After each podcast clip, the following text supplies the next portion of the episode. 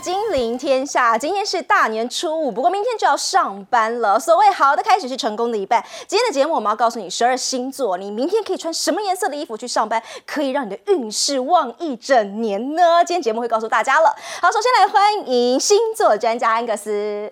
主持人好，观众朋友大家好。好，再来介绍是财经专家卢艳丽，Hello，大家好，以及资深分析师谢晨燕，主持人好，大家好，还有资深分析师陈维良，大家好。好来，过完年哦，这个现在准备收心上工了。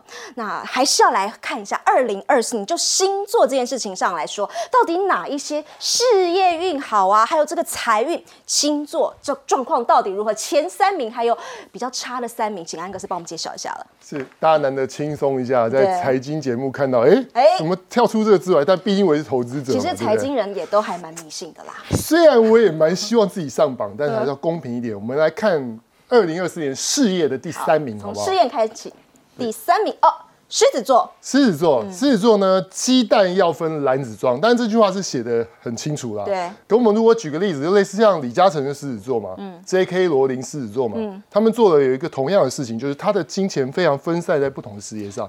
那他也提醒说，如果是狮子座的朋友呢，呃，除了自己的主业之外，也许。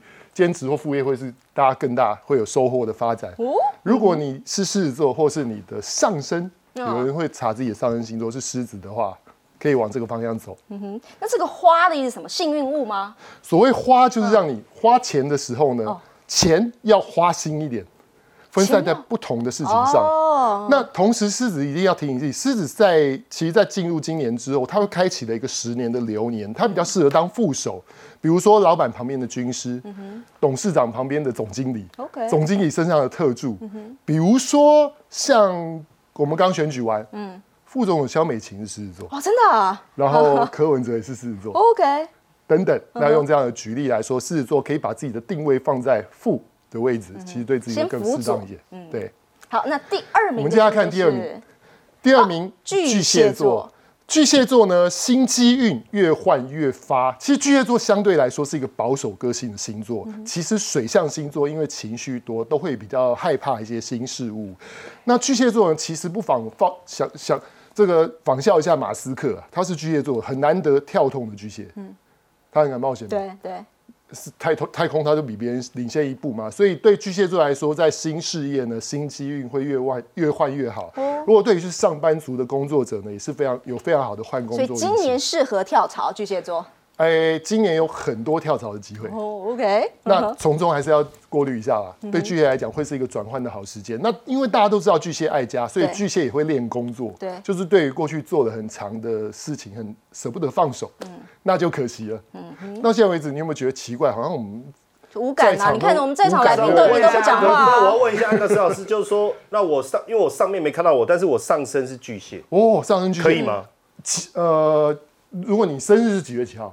生日哦，十二月三号啊。十二月三号是正中央的射手，像有些人出生是离这个上一个或下一个星座很近的，他就有双重个性。那如果上升巨蟹，因为像平常是专家身份，而且很多工作都是对外说话的，对，其实你的上升会比你天生的那个影响更多。好，所以你应该要看这个。所以在这个这个情况就变成是说，由现在做的这个事业去衍生出他能不能吃到更多的饼哦，来说是更适合的。适合斜杠，所以巨蟹巨蟹其实在你身上影响的会更多一点。对我很爱家，我顾家。对，今年适合换工作。对，真的，我是顾家好男人。其实其实巨蟹通常也要有良好的婚姻生活去发亮，因为其实，在演艺圈啊，大家都知道我是个好父亲，也是一个好好先生。啊，对啊，对啊，这样是最好。因为演艺圈的话，巨蟹有很多就是不小心。出去的例子，那往往他他就会影响到他的事业，一回正又好了。OK，好，这个是第二名。好了，第一名，第一名，这个大家我们来看第一名。哎，有有有有参与感，有参与感了。天秤座，天秤座，我威良哥也是对不对？我也是，我也是对。好，来来，这个要好好讲一下。天秤座很有意思，什么叫女呢？女字是讲说，因为只有女生会好。天平在在进入二零二四年的时候，它有一个所谓的冥王星进双鱼，它是一颗。阴性的星球进了一个阴性的星座，那特别对应到天秤座，它代表天秤座呢，只要是女生的缘分，嗯，都会带给自己比较好的运气。女生的客户缘啦，女生的金钱啦，女生的合作，对你来说会是有比较好的帮助。所以我用一个女字，就是说跟紧姐妹们的尾巴。那如果自己就是女的嘞？哎，自己就是个女人，那可能就比较没有用，大家来就跟姐妹淘啊，跟姐妹淘你可以带领者的角色，但是对男生来讲就变成是很多合作啦的的方面，比如自己本身就是个专家，嗯但是如果有阴性的角色来辅助自己的时候，会更有帮助。那举个例子来说，你看像像郭董就是天秤座对，对，等等的，如果听老婆的话嘛，然后听女性的话啊，那都是有比较好的正面帮助。所以我刚刚用“女人花”三个字啊，哦，就顺便点歌这样的。对，就告诉大家说，哎，这三个星座抓准这三个字的三个方向，其实会更好。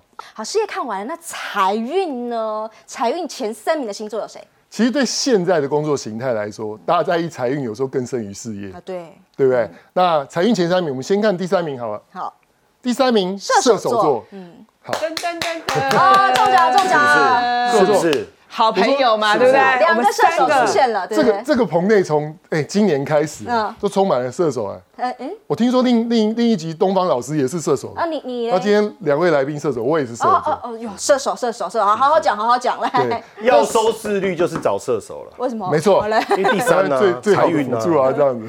对，其实其实射手跟处女座啊，在古希腊神话故事中，它是对头，就是它在一个盘上面是死死对头，所以对我讲什么梗他都不笑的，真的。哎，所以有时候有时候射手会觉得说，哎，我的幽默怎么处女座不是很懂呢？可话说回来，不对盘。话说回来，这两者是非常好的互互补星座，就是那种会一直口角、一直争执到起出新的新新的火花花的一组组合啦。那我们来看射手座，一个字风。那林俊杰有首歌叫那个那些你什么很冒险的梦啊，意思就是要追能冒险的梦。射手本来就很敢冒险，嗯，可随着年龄的增长，会越来越告诉自己，就是哦，我要收敛，这要修正，就会有时候越变得越来越谨慎，而丧失了原先那个追理想的那个特性。其实射手座本来就是要提醒自己，就我们天生就是人家两只脚，我们四只脚。嗯，人家是人，我们有动物的野性。嗯，所以呢，在这个本来就是一个疯狂的网络时代的时候，射手座就是要追自己。突然间，哎，脑海中想做什么，就去再试试看冒险这件事。嗯哼好，这个今年好有什么样的梦想，想要做的都可以再去做一下。好，那第二名的星座是那我们看第二名是摩羯座，摩羯座哦，那追这个字，哦，那张国荣有首歌叫《追》啦，那我们就看习惯乘胜追击是这样。那如果说到这个天生有停损个性的摩羯，更是如此。无论是赚或是赔，摩羯都有停一步看一看再做打算的习惯，所以他会有钱嘛。可是今年其实摩羯基本上是在他他的财帛宫有做吉星，意思就是说每逢钻石，赶快跟继续下去。可以加码，我们不是有那种赌场哲学哦，嗯，赚了两倍，再继续追。那摩羯座呢，要习惯乘胜追击啊。那输的时候，当然不要不要再成败，想说再再反过来，这可能比较困难一点。所以呢，摩羯座要抓紧“追”这个字，嗯哼，好，这个。哎，他就可以现在大家最期得到意外财源。最期待的还是来第一名的星座是啊处女座，第一名处女座的原因是在呢，处女其实在过去的几年在金钱方面是属于压抑的，事业不错，但是对比金钱，处女应该是不满意的。那所以呢，在今年呢，有讲说最重要一个字就是空，空的意思就是呢。呃，不要想太多，不要计划太多。处女座有时候会有很完整的计划，会哎觉得一切东西要照着照本宣科，照着书上照着计划走比较妥当一点。但今年其实就是跟着感觉走，感性一点，有时候感觉告诉我做些什么方向的事，接触什么样的人，好像可以改变些什么。那不妨在团队相处的时候，就大胆的提出，因为这个感觉，就处女座的第六感非常的敏锐。那可是赚钱的时候，其实第六感是一件非常重要的事情。那我觉得同样道理，像刚刚拉回刚刚射手座，你知道射手座有两个非常重要的人物，一再提醒射手座的教科书，就华德迪士尼。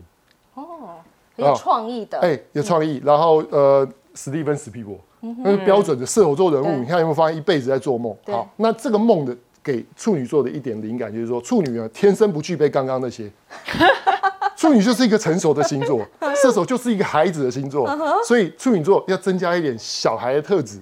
有时候就哎呀好喜欢啊，哈这样做，这样子哦，那你的钱就可以赚更多。所以你的工作伙伴处女座的去找射手座，射手座的去找处女座。对，不要怕吵架，这两星座超会吵的。OK，好，这是二零二四年给大家的财运前三名的星座。不过那个是刚我一开场的时候我就说，明天大家要开工了，哎，对开工要大吉，就好的开始成功了一半。我要穿什么颜色的衣服去上班，可以有助我今年的运势？我发现是这样的，就是就是在我有时候在一些网络社群接触的人呢、发现说呢，大家有时候都最喜欢最简单的一些改变，嗯，因为太复杂了，反正也记不住。那好，那我们就不要一些仪式了，我们每天总是要选一些东西，面对镜子嘛。那火象星座是母羊、射手跟呃母羊、射手跟狮子座，三个比较暴冲的星座。啊射手射手注意听了，嗯，那到底要什么颜色比较适合自己呢？其实我秀在身上，白金色系。哦，就是你白色穿着，嗯或是黄金嘛色系，那的衣物会比较适合。那特别要着重于手部的装饰。假如说对男生来讲，没有那么多什么黄色、希望太阳表啊，你那为什么要着重白金的戒表呢？戒指啊，或是手表啊？的原因是在于，因为火象星座在二零二四年开始是是属于靠要靠交际赚钱的，交际手腕若不够好的话，钱就不会来。嗯，所以如果把最好运势的颜色放在最好运势的部位的时候，对火象星座来讲是最好的。所以白金色系的穿着最好。那但是如果要让它落在哪一个部位更好一点呢？那就是戒指手、表、手或者是手链啦、手绳啦都可以。金表金表算吗？金表算，金表像我今天戴这个白金表可以吗？因为因为其实男生就是不外乎 这个算白金吗？白金啊，算白金啊算哦，对，我也是我也是戴白金色的。那所以呃，对自己来讲，就是无形之间增加。明明在谈一件事情，假如我们说人生有百分之五还是十决定于运气，听起来好像比例很小，可是我原本就有七十分了，加那十分，搞到变八十其实那是最关键的一件那。也许也许就姑且信之。嗯的时候，才能增加一点颜色上的选择，就会更好一些。好，土象星座，土象星座呢，相对来讲就内敛保守一些的金牛、处女跟摩羯座，这三个星座本身就很会赚钱。嗯，除了处女比较会花钱，就这是刚刚这三个星座啊，摩摩羯是比较不会那么会花钱的。那金牛座是会花在享受的事物上，那处女是会花在喜欢的事物上，但处女喜欢的东西又不少。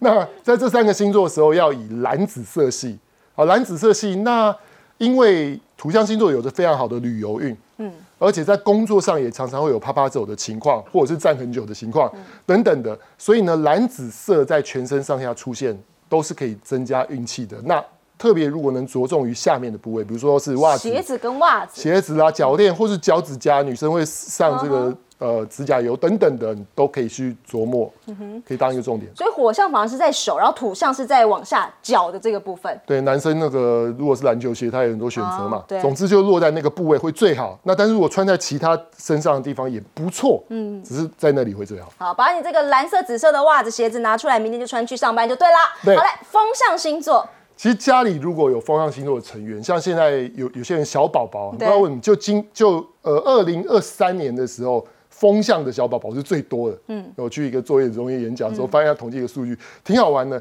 风象小孩很难管，你知道。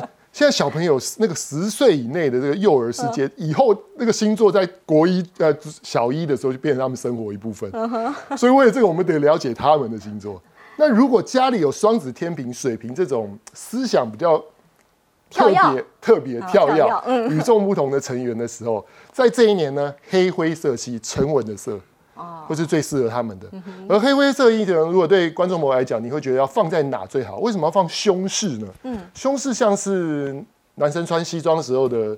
领巾嗯领巾啦、等等的啊，或者是说女生有戴胸饰，然后或者是说内衣，嗯它有贴到胸部的也好，它在西方的定位是说，西方其实是说开运物放在哪里就是改哪里的运，对，而其实风象星座在二零二四年的时候，最需要是专心、集中、用心感受，哦，太跳跃了啦，要才能定下找到自己来就对了的。嗯的，管你要找爱情还是找钱，嗯哼还是要交朋友都好，所以把黑灰色系的东西，只要跟胸部有关的项链啦、内衣啦、胸饰啦，都是好选择。嗯哼，好，这微良哥天秤座的部分哦，这要学起来，要学起来，我来们。都穿黑西装外套也算。对像领带也是，如好果 OK，对男生的领带有贴到这个位置嘛，它也是一种好选择。因为发现男生有时候就是，我觉得男生选择好少哦。不会我们我领带啊，们穿西装就会知道说，永远男生就是黑灰灰的，我们去蓝买的是蓝色，然后偶尔有一个哇跳色的，哇，赶快抢下来。对对。像我是西装控嘛，这个应该也很难抢哦很难很难，非常困难。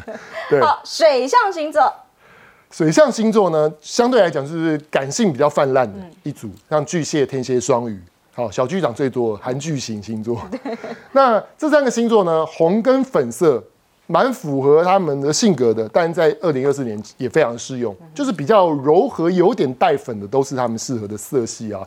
那因为呢，他要提醒水象星座在感性的同时，要多用点理性的脑，所以戴在头上的时候，帽啦、染发啦、哦，染发也可以哦。眼镜啦，或是那个眼眼妆啦，你可以下红色、粉色的时候，在这个眼眼部、鼻子以上，它都可以增加脑力啊。哦 OK，让自己变聪明，看人看得更清楚，嗯，这样你就感情不会受害，跟人合作的时候不会投错东西。好，这个二零二四明天开工，好了，所有十二星座都列给大家了，该有这个戒指的啦，该穿紫色袜子的啦，大家要真的要记清楚了。非常谢谢安克斯。耶、好，那可是明天上班的时候，老板就会发一些开工红包啊。那开工红包应该放哪里，或多做什么事情，有望你今年的工作运势嘛？好，来问一下，号称这个二零二三年绩效最好的陈彦哥，你你开工红包，你应该是发红包的人吧？呃，基本上我很久没有拿过开工红包了，所以我就要得想办法自己领开工红包。嗯哦，那不要谈发红包这件事情，好好不好？哎，这个比较尴尬。对对对，但是我自己怎么样领开工红包？我对会跑去一些那个各个财神庙，然后哦去求发财金。OK，、哎，这我觉得就是一种这个老天爷赏红包的概念哦，所以我会去那个指南宫啊哦，我会去好几个地方啦，有一个是姑娘庙嗯，哦，那还有一个是那个那个武德宫，那几个他现在不是都会有那个钱母嘛？对对对，哎，那基本上因为我每年都会换，所以每年我就会把上次换的还回去，哦，然后呢，我再借新的。那后来我就发现说，这是一门好生意，因为我每次还的时候都比上次更多，而且我发现那个报酬率还蛮吓人的。嗯，就我上次可能借了六百，拿了一个六百的红包，我还一千，对哦，我就算了一下，哎呦，这报酬率这么吓人啊！所以无形中我开始也自己在思考，你也要开一间，哎，我是不是也可以来发钱母？哦，当然没有，这开玩笑，但真的就是这样嘛，因为对对，比如说你你领你，因为因为也不是每次都六百啊，因为你还要保杯嘛，哎，有时候很奇怪，他只愿意给你两百，我想说，哎，两百，哦哟。他这次给我这么少，那我下次要还多一点，少一点这样。不过这就是一个心心意嘛，每年你就是去做，我都会去做这件事，就是算开工红包。但是你说，呃，发给员工开工红包，因为开工红包其实就一个意思嘛，意思，所以其实我们也都不会给太多啦，就讨一个吉祥。啊。有时候我里面会，以前我记得我有几年我是放礼券，可是有人好像说礼券还是比较不适合，好像还是要放钱，是不是？所以后来我又回去又回去放，因为我觉得礼券我可以放多一点。但是后来人家说好像礼券不好，我忘了哪一年听到的，我就还是又放钱。但一般来讲，现在开红红包给多少？大概六百、六百、一千、一千二。看公司大小啊，公司大的可能一百两百就很多了，哦。那如果公司比较小的，可能六百八百都有早。说嘛，哎，有的有的金控是给一块钱美金，对啊，对，人太多了。哎，那我都给太多了 因为你公司人数可能比较少啊。啊！我还在想说我会不会太小气，那我回去我改一下。好来，威阳哥你嘞，如果老板发给你开工红包的时候，你都会怎么做？好了，其实习俗上来讲的话，就是要先这个把这个红包带在身上，哦，至少保留三天。那三天。对，然后之后呢，你就要把这个钱哦存到呢你平常最主要的银行账户哦，比如说如果你是本业收入为主，当然就存到你的薪资账户。OK 那如果做投资比较多的人，你可能就要把它存在你的这个股票证券交割账户。好，那切记这个红包袋不要丢掉。那其实像刚才陈彦哥有提到，而且会去拜财神庙、哦。我早期其实也都有固定去财神庙，像那个金山财神庙哦，很灵哦对，而且它是首创那个所谓的财神银行，对你也是要把不会求了那个发财金之后，那一样就是呢，呃，借新还旧哦。所以其实这个发财金哦，其实当然金额不多，可是我觉得那个就是会给自己一个蛮正向的能量。而且我觉得到财神庙走走一个好处，因为刚才子君有讲到嘛。做金融、做投资的，其实都还蛮迷信的。对。哦，那所以呢，有时候你去那边哦，就会遇到贵人，嗯，转角遇到爱，你会发现哦，我就去过金山财神庙几次哦，有碰到一些厉害的同业，就认出来操盘高手。哦。对，然后在那边哎，其实大家也可以刚好就有一些私下交流的情谊。呃那还有讲到迷信哦，大家看一下，今天首度公开啦好，，右边那个你的电脑桌，对。这个就是呢，我的身材工具嘛，因为大家知道，我们敲键盘每天不知道敲几百次，是。你敲到什么数字，可能决定呢它会不会涨停板。OK，哦，敲到什么代号。所以哈，这个经过高人指点之后，你看我下面压了两张符咒。哎，我是真的耶。压在键盘下面，对对对，压在键盘下面，然后呢，在键盘上面再摆上这个金哦银小元宝。在这。里，哦对，那有时候上班的时候，那个手指头莫名有些感应，告告诉我好像要去敲什么数字，冥冥之冥冥之中，有有这种感觉，对某几个某几个案件就有感觉，敲下去之后，哎，不久后股票就拉上去就涨停板。所以台积电那天大涨六趴，就你敲的。哎，那天我的元宝就开始闪亮了。对对对对，滑动。对，最重要就是心诚则灵啦。哦所以这个就是一些小配包跟大家分享。好，这个这个办公桌也可以来招财，就对。好，燕姐你呢？那个开工红包拿到你会怎么做？对，其实我这几年也都没有领到开工红包。那早年我还有有的他有发红包给我，谢谢啊。那早年就是我领到这个老板给我的红包的时候，就像陈燕刚刚说的，其实有些老板他会习惯给你那个彩券，然后我就会直接跟我老板说，拜托你不要给我彩券。我老板会说为什么？我会我就跟他说，因为我自认我的财运比你的财运好，所以你帮我选的彩券一定都不会中。还不如给我钱，我自己去买。对，所以后来呢，我老板他就真的给我现金。那我们我们呃领到的开工红包大概至少有六百到八百 OK 其实都都还不错。然后我就去勾呃就去抽刮刮乐，然后我记得有一年就是一直刮一直刮刮不停，我刮了整整一个礼拜，我大概刮了十几天，对我大概刮了十几次。买了中了，然后就再去换中了再买，又对中。，因为我们是个有爱心的人，哦就算呢中奖之后，你还是要继续刮，继续刮，做公益嘛。呃，做金融业的、哦，每个人都有一些自己的一些求财的小配包。像燕燕姐刚刚讲，拿到开工红包直接去买乐透，哎，好像也是一个还蛮不错的一个选择。好来聊完了大家的这个开工红包的运用方式之后，我们要继续来请这安格斯，我们今天来帮大家。算一下你的整体，哎、今年的运势到底如何？我们要邀请现场来宾还有这个观众朋友帮我们一起来算哦。来，现在总共有四张牌，所以现在是直觉选一张是吗？大家有没有觉得很奇怪？对因为这是我们平常常见的扑克牌啊，怎么回事呢？其实扑克牌在四千年前五爱节的时候，它就是小塔楼牌 OK，嗯哼，演变成的。好，那大家凭感觉，凭感觉，感觉一下好，这四张牌，如果你有在玩扑克牌的人，你会发现跟拱猪有点关系。拱珠好来，燕姐先来，燕姐你要选谁我？也选 K，我 K 选星。红心 K。对 K 啊，我就喜欢红心啊。好，再来好，吧，我也一样，我喜欢红心 K。我也觉得，因为这个么办太好选，不是，这是会安格斯老师的问题，因为四个选黑的过年的，谁会去选黑的啊？是不是？对不对？那如果红的 K 跟 J，当然要选大的对啊，当然要啊。选最大的啊。没有，因为有可能观众有反骨嘛，哦对不对？他不小心就选黑的这样。好，那我们来揭晓一下，那这样我们要从第一张开始吗，没有，我们把红心可以压压在最后啊，压最后红心跟压最后。对对对好，那这样吊胃口就对了啦。这个测验之前呢，这个这个这个那好，那已经因为已经打开了嘛，看第一张哈，黑桃 Q 好了。这张牌呢，呃，在拱珠里面，嗯，减一百分，减，它就是在不好啦。它你抽到它是负一百分嘛。哦，对，可是这样听起来好像不是很好，对？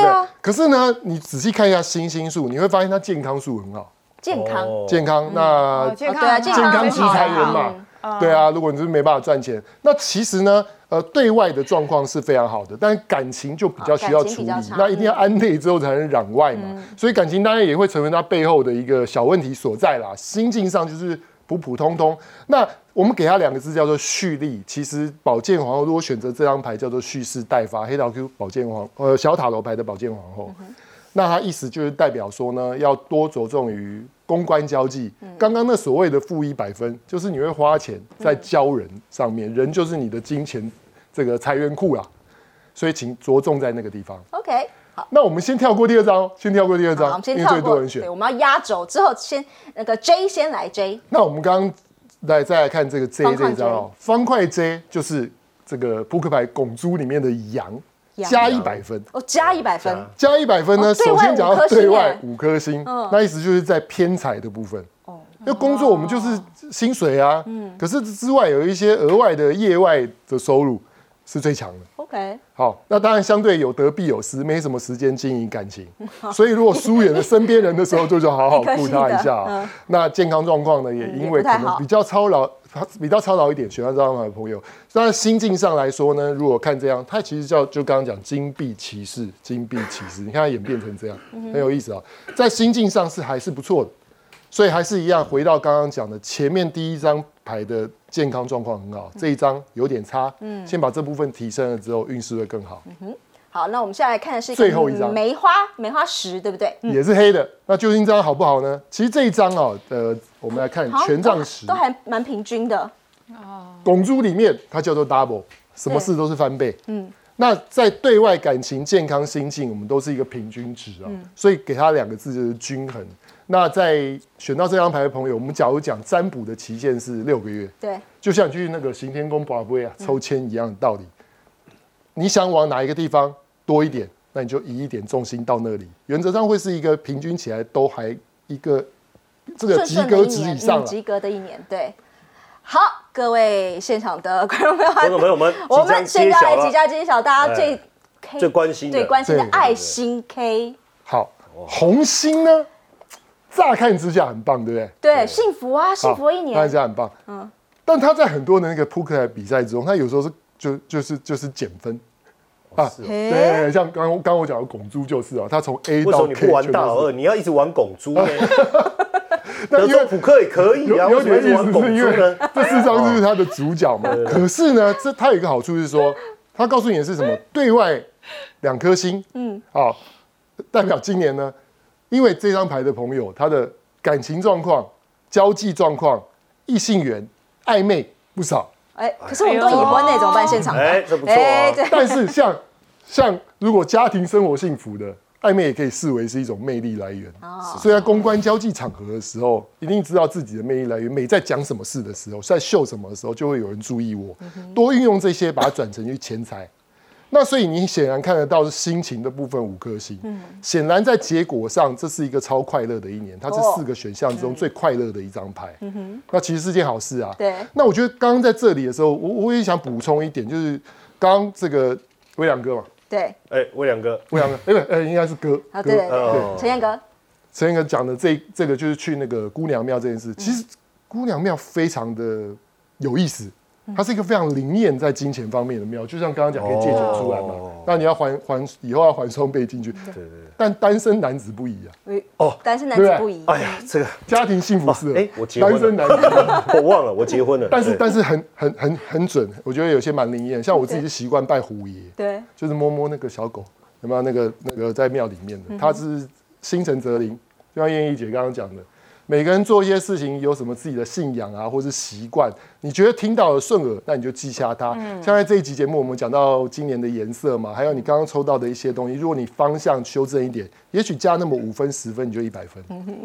好，我们非常恭喜这个选上了红心 K 的二零二四，可以开心一整年了。这个最难了对，真的好，非常谢谢安格斯哦。我们先休息一下，广告回来。我们说二零二四是一个呃降息年，那么债券到底可以怎么投资呢？休息一下再回到节目现场。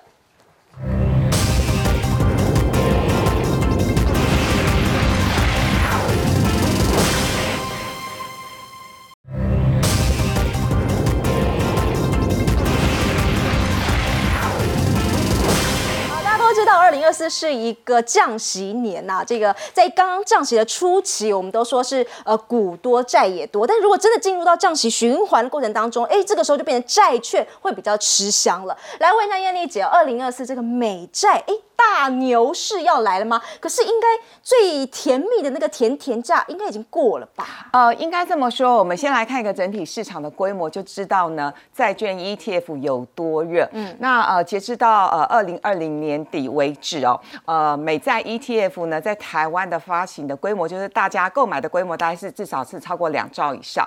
那跟前一年比较起来呢，是大幅成长七成，所以表示呢，第一个大家对于这类的商品有兴趣，那第二个，因为很多的债券 ETF 有呃月月配，也有季对季配息，所以确实大家对这种有现金流需求的人其实是还蛮多的。嗯。那回过头来讲，那到底现在是不是布局债券 ETF 的好时机？因为坦白说，其实很多的观众朋友是在去年的下半对年就认为应该要降息了，可是其实呢，就是都还没有降嘛，对不对？对那所以呢，大家会对今年的降息循环年特别特别的期待。不过呢，事实上，我们先来看一下十年期公债值利率好了。十年期公债值利率呢，在去年十月的时候呢，是一度突破了五趴。那个时候呢，有债券 ETF 的人啊，心情很差，很差就会觉得说，哎。你们都叫我们买，你们都说这个是最最最甜的甜蜜点，因为事实上债券已经跌两年了嘛，那感觉上已经跌出最甜蜜的买点。那当然，确实，如果你是在呃呃去年十月美债殖利率来到五趴的时候你买的话，其实那这一阵子你大概是赚了十五趴。所以呢，其实我觉得去年年底的那个时候是就去年十月十一月算是一个很好的一个入手的时间点。对。那最近呢，因为本来市场上的很多的。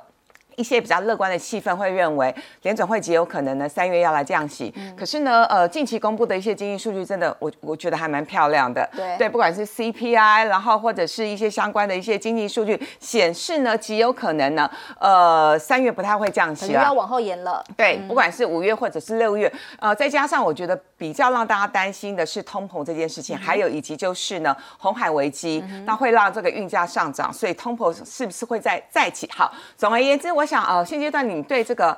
呃，不管是美债的呃 ETF 或者是债券基金，大家如果有兴趣的话，我会建议分批买了，因为现在真的很难。嗯，对，现在真的是蛮蛮难评估，就分批买啊。那呃，截至到我们呃一月二十二十号为止，其实十年期公债殖利率大概是四点一趴。那其实之前有一个呃外资的呃分析师蛮有名的一个分析师，他说呢，四点一趴到四点二趴之间，他认为是长线持有美债 E ETF 最好的一个操作方式。OK，这是。一个国外非常有名的一个分析师的论点哦，那我们来看一下二零二三年债券 ETF 的相关绩效表，大家会发现呢，前几名的绩效大概都有超过十二到十三趴，不是长天期美债哦，通通都不是长天期美债哦，它是比较投资等级债的哈，BBB 级的头等债，然后还有金融债等等，还有电信债等等，主要就是因为呢。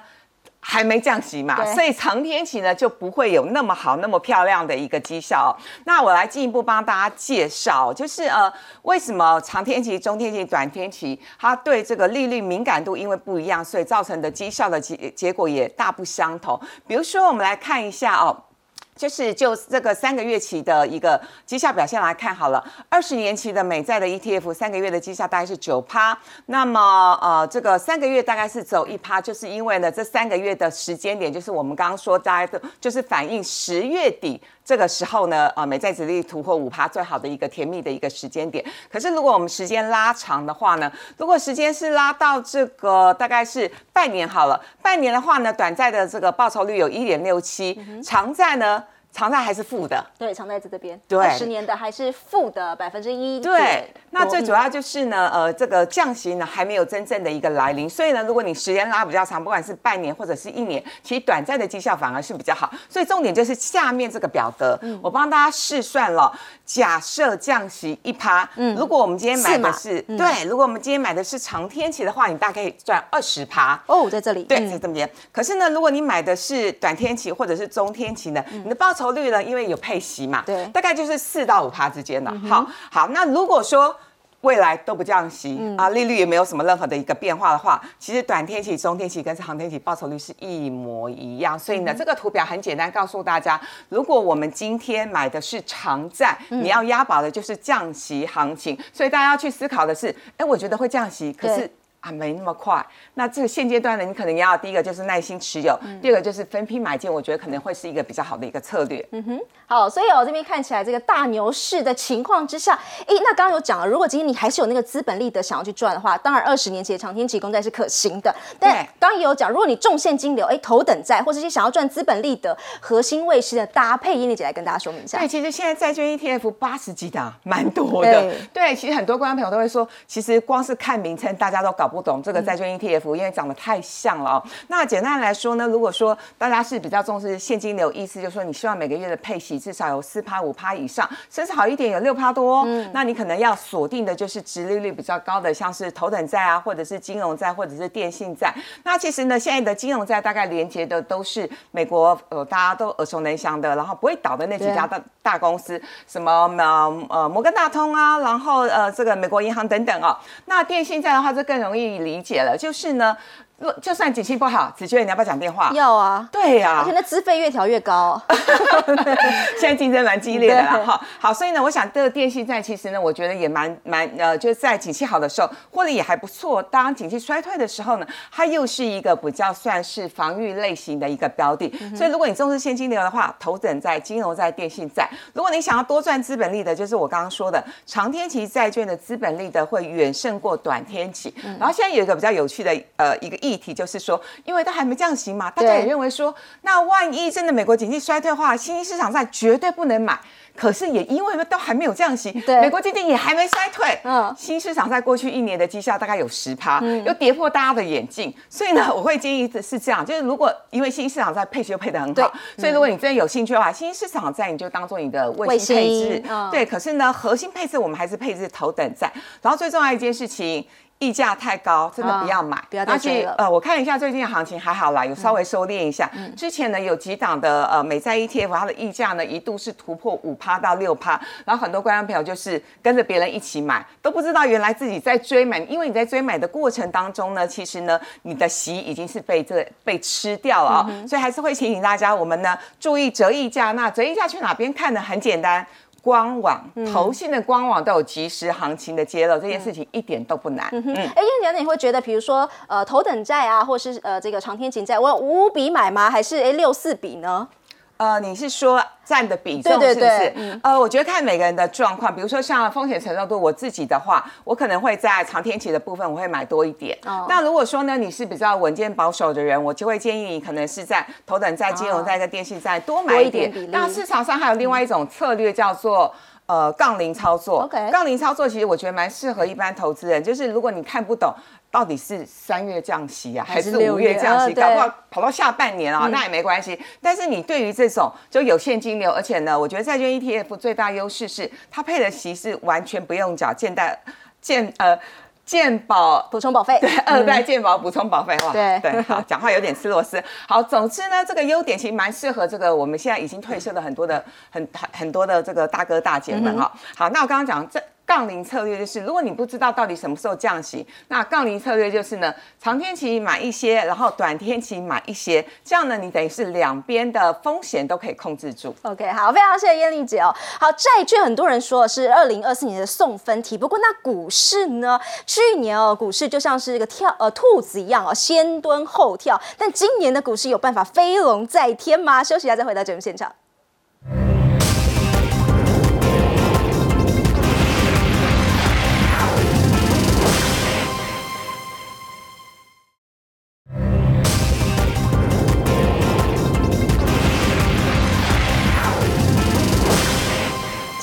今年的台股有没有办法飞龙在天呢？来问一下威良哥了。哎，难道现在万八会变成二零二四地板价了吗？哦，我想其实大家在去年底或今年初已经听到很多法人的展望，嗯，那事实上法人展望当然都是乐观的啦，对哦因为基本上大家也没有悲观的权利，哦，但是呢，呃，我们如果看一下哈，其实这边同整几个主要法人机构对于今年大盘高低点看法，还有看好产业，嗯事实上这里面还是有一些玄机值得来做解读。首先呢，大家看到今年的高点部分呢，大致上呢都认为应该是万八起跳，所以说万八是标标准配备，而且呢，呃，台股历史高点在一八六一九，其实今年也蛮多人认为呢，应该是有机会突破哦，甚至可以上看到两万点以上。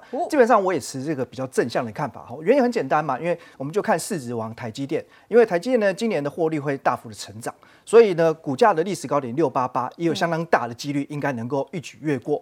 那如果台积电能够过六八八，那就代表说其实当时的一八六一九这高点也能够顺势去做突破突破嗯，所以这都没有问题。对哦，但是我们再回头再想一想哦，法人的这个高点之外，你要看它的低点在哪里嘛。哦哦，那其实今年的高低落差，大概普遍来讲，大概就要抓三千点三。千点呢？那大家也不要觉得特别惊悚，因为事实上哦，台股历年来高低点的落差，基本上也都是两三千点起跳的。哦，所以每年其实也差不多是这样子。不论是多头、空头，空头就是呢来一个强劲的反弹三千点，对那多头呢也可能会来一个中期修正杀个三千点。所以呢，也就是说我们要掌握就是操作的节奏。如果今年真的来到万八。或者是过历史高万九之类的，其实大家想想，当时你应该是要站在买方还是卖方？嗯，其实应该是要去做调节的。那等到呢回撤相对的低点，那因为目前大概呢年限是在一万六千三百点附近，保持稳定往上。所以我觉得其实如果接近年限这边，你就可以开始呢再一次的分批去做低阶布局。所以这个是就指数，那指数就是搭配我们的进跟出、买跟买的买跟卖的策略。那另外法人看好产业部分哦，我觉得大致上可以这样看，你可以看到哦，有很多 AI 啦、半导体啊、AI 啊，这个都是不断的被点名的。AI 全部人都有点了。对，所以呢，这这就是呢荣祥万里的产业，对就是你一定也要把这些呃重要的一军哦相关的绩优股纳入你的投资组合当中。对好，但是如果呢你想要呢，哎，找一些有没有惊喜、惊奇的，能够呢，哎大翻身甚至拼倍数的，嗯那可能就要找一些大家比较会被忽略，尤其就是去年的业绩跟股价位阶是基期比较低的。所以你觉得二零二四年的大标股会出现在哪一个产业？好，基本上就要大家比较想不到、哦。那我觉得其实呢，像有一些呃跟奥运有关的运动休闲纺织啊、或者说呢在生技医疗保险这一块来讲的话，其实都有机会。那去年很差的一些电子产业哦，比如说像高速传输 IC 这些，还有部分的网通，这个也就有机会。那这种呢就是龙转乾坤、哦，所以呢，其实我觉得你要做一个搭配哈、就有一些大家都知道一定是好的，嗯。啊，那你就不要过度追高，有便宜的价格的时候去接。那如果呢，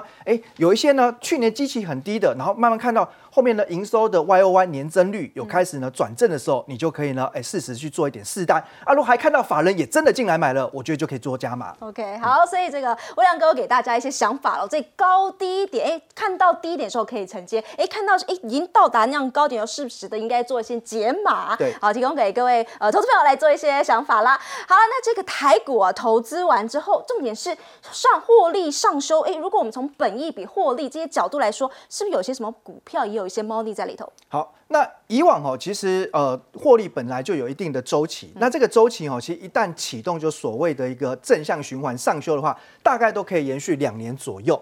那尤其是今年来看，就是整个 AI 引爆的商机会非常的庞大，会很明显的反映在呢很多上市贵公司的所以今年营收获利。算第一年。对，今年是真正第一年，因为 AI 去年是题材年，嗯，哦，也也许到了下半年，有一些公司已经开始有些订单实质的挹注，不过今年看起来就是全面性了，而且包括就是说呢，AI 从云端落地，就来到边缘装置的，像 AI PC 或 AI 手手机机，哦，我觉得这个部分来讲话呢，就会看到呃，这个上市贵公司的企业获利会开始往上。那因为呢，去年就是经过了几个季度的调整之后，基本上最差的已经落在二零二三年第三季。那现在呢，因为还没有公告呢，就是去年第四季跟年报、哦。那我想三月底之前呢，哎就要来见真章了哦。那其实预计呢，整体来讲，去年第四季的获利会转为正成长。哦，但是有一些公司你还是要留意，就是它外销比重大的，尤其是小型公司哦，可能要面对这个汇损的考验。哦，不过如果是中大型股的话，一般就会有做好这个所谓的汇率避险措施。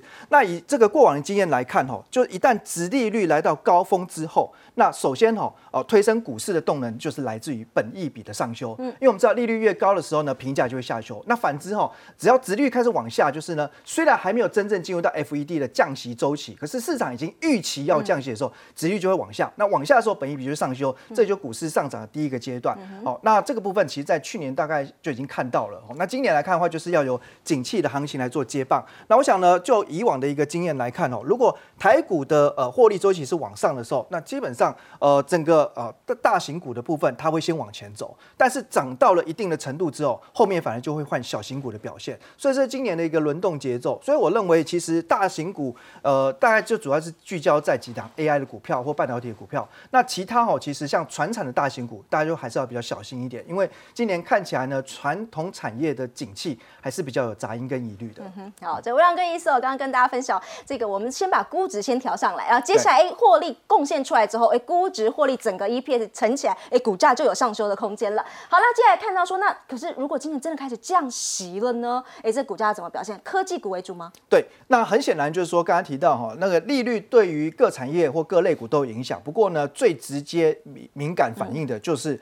科技类股啊，因为科技类股像我们知道，IC 设计呢，大概动辄都是二三十倍本一比。那如果讲到 IP 细制裁，甚至是四五十倍到六十倍以上的本一比。所以呢，一旦呢美国这个公债值率触顶开始滑落之后，那我们可以看到历史上的统计数据来看，整个大盘指数一个月、两个月、三个月后都是呈现正报酬。那其中呢，涨幅都能够胜过大盘指数的，就是呢科技类股那尤其就是说呢，在值率触顶之后，那往后看三个月的话，科技类股的平均涨幅可以来到十点七八，远远超。超过大盘指数的三点六趴。我我想其实包含国外的科技股，当然也是一样。哦，其实像前一段时间呢，包含美国的纳斯达克或费城半导体指数走势都非常强，其实也是在反映这个部分的一个预期。那当然，我们其实要聚焦在呢整个科技这么多当中哦，是什么类股比较看好？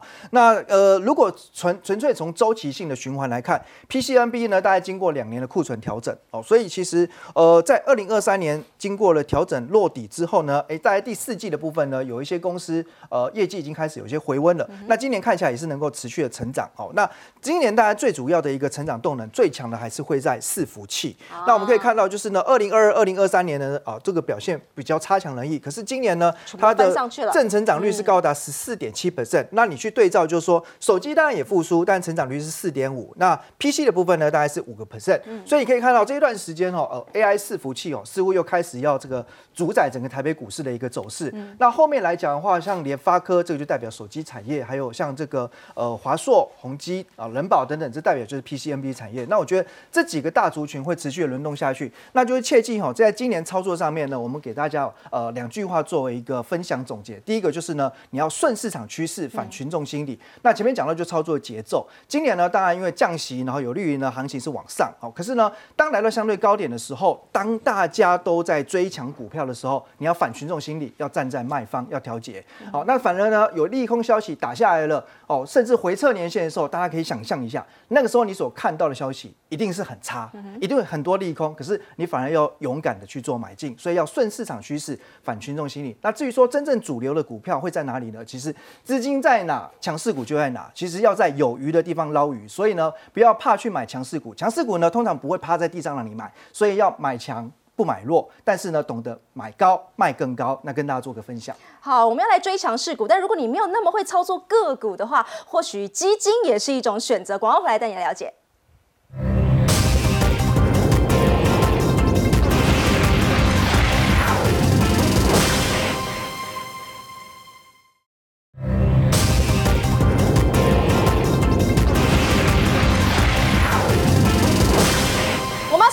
是台股的市场，燕燕姐，你说其实哎，存基金有时候比存 ETF 还更会赚。对，因为不是每个人都是微良跟古怪教授，好不好？所以呢，我的主张一向都是存股不如存基金。我自己在台股基金上面获利还不错，然后我也觉得台股基金的呃操作的难度跟门槛其实比存股票还要简单一点点。好，二零二三年很漂亮哎，这个平均太厉害了。其实呢，台股基金呢平均绩效二零二三年是四成多，嗯世盖的一用，世盖的一秒，好不好？大盘只有。两成哦，对，那更不要说你跟其他的什么呃。入股啊，港股比较起来，好，那个就差太多了哈。好，那我要讲的是说，很多的粉丝都会问我说，那到底是纯台股基金跟纯台股 ETF 有什么不一样？那事实上，一个是主动型，一个是被动型。我们直接看绩效好了，这张表格非常非常有意思。